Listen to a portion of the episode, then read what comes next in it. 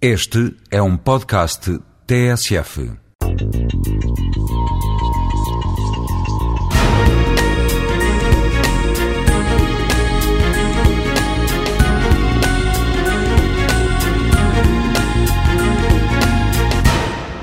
Ainda ontem regressei de Madrid numa viagem de 50 minutos em avião, com um bilhete eletrónico comprado em casa por apenas 10 euros, lugar escolhido há mais de 3 semanas e as taxas já incluídas, ou seja, tudo junto, quase metade do preço do táxi até ao próprio aeroporto.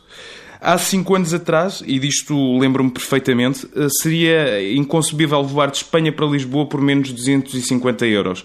E estou a ser bastante generoso. Ora, se o mercado não mudou e drasticamente, então o que é que é isto?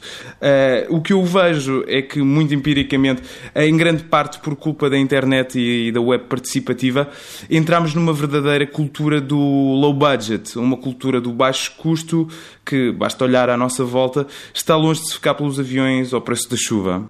Pelo contrário, estamos a falar de algo que se tem disseminado por variedíssimos setores do mercado e contagiado inclusivamente certas classes profissionais, em teoria as menos contagiáveis até. O esquema não é nada do outro mundo. Antes de mais, cortam-se com as regalias e as despesas mais custosas e nivela-se a oferta na fronteira do indispensável. Uma vez que os gastos estão reduzidos, aposta-se então na multiplicação, na quantidade, com os brindes para a amostra de vez em quando.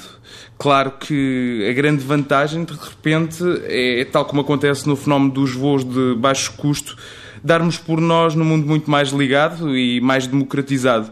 Um mundo de fácil acesso para as massas, cheio de mobilidade e, portanto, tremendamente mais contraído. Resta saber é até que ponto sustentável.